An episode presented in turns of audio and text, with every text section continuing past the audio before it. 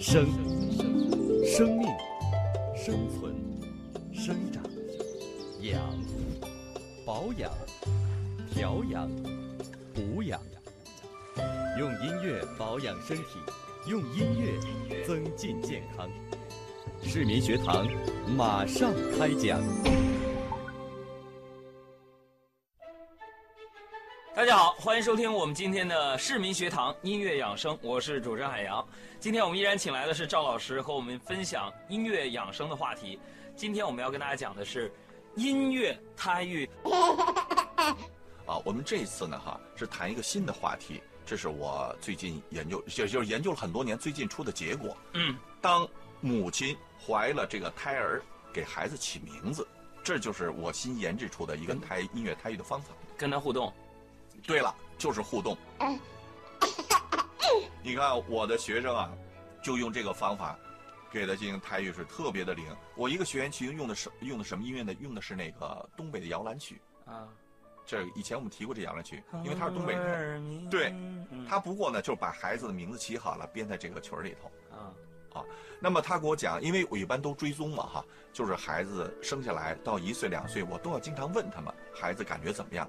他给我讲了一件事儿，特别有意思，就孩子在六个月大的时候，有一次病了，重感冒发烧，哎呦特别厉害，孩子哭闹不止，当然肯定进行就医哈，但哭闹不止这解决不了。后来他突然想起了我这个方子，就一直在怀孕的时候唱的这个歌，于是他就唱起了这东北摇篮曲，而且带着孩子的名字去唱的。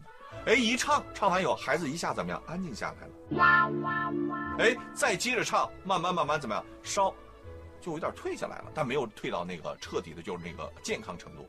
完，第二天接着给他唱，哎，慢慢慢慢，孩子病就好了。哎，他就觉得特别奇怪，因为他以前呢是属于什么呢？半信半疑，觉得这怎么可能啊？但是他实践了以后，反馈给我说，确实效果特别好。你看，我还听这歌之后，他安静下来了，配合治疗了。因为这里面有他的名字，还有加这音乐，他一听会觉得怎么样？孩子这这我熟啊啊，有熟。当年在我妈肚子里边就对了。而再加上呢，呃，这样会引起他大脑会分泌内啡肽、快快乐素，嗯，会抑制他的一些疼痛的感觉。你看，我还有一个学生特别有意思，他呢是孩子现在两岁零六个月，他在怀孩子的时候用的是什么音乐呢？用的是那个上海一个作曲家叫吕其明写的《红旗颂》，我记得以前提过这个音乐，红色因为对音乐，我红色经典，因为他的孩子出生之前听的这个歌，为什么听这个音乐就梆梆梆梆梆梆梆梆梆梆梆梆梆梆梆梆梆梆梆，当然我这哼啊远不如这个。交响乐的这个效果好，我们可以听一下交响乐这感觉。来，咱们听一段。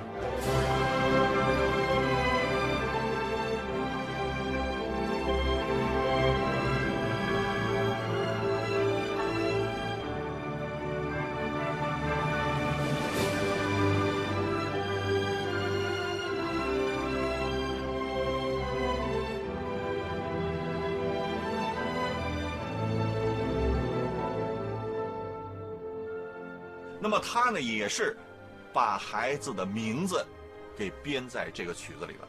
当然，这个交响乐很长，他就编了一段，把孩子名字编在这里头，编在这里头呢，每天的去给他唱。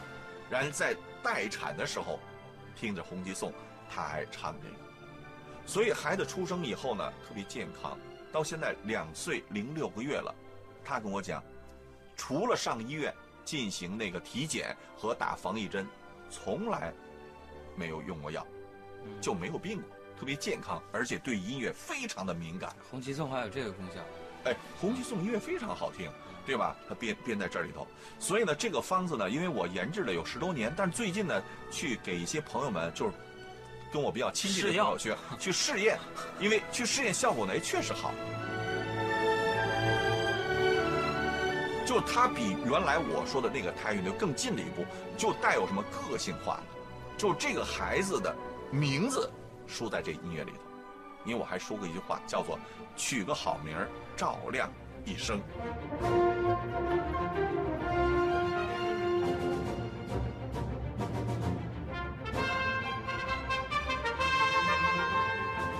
所以对于这个孩子的事儿啊，没有小事儿。啊，对啊，了，现在呢，很多人呢就知道这个音乐胎育或胎教的这个事儿，对。但是自己不知道怎么操作。对，呃，所以我我也建议啊，呃，今天在我们节目当中呢，咱们赵老师就不妨多推荐几首这个音乐或者是歌曲的名字，让我们收音机前的听众朋友们呢记录一下，然后根据啊孩子的爸爸妈妈的喜好呢，对，然后有所选择，把名字编在这里哎，编在这里边好，哪些歌曲比较适合？咱们接下来的时间呢，多推荐几首供他们选择，好不好？好极了。嗯，我现在推荐的第一首是一个藏族民歌，非常短，叫做《金平寺的小山》嗯，啊。金瓶寺的小山。金平寺的小山，山上虽然没有山上虽然没有寺，美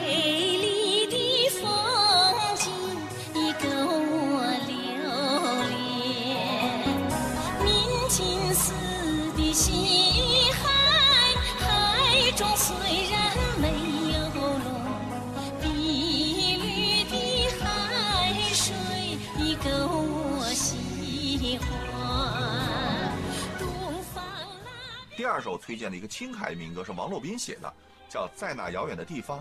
嗯，在那遥远的地方，有位好姑娘。有位好姑娘，人们走过她的帐房，都要回头留恋的张望。第三首歌，蒙古族的民歌，叫《牧歌》。蓝蓝的天空上，飘着上飘着白云，白云的下面，藏着雪白。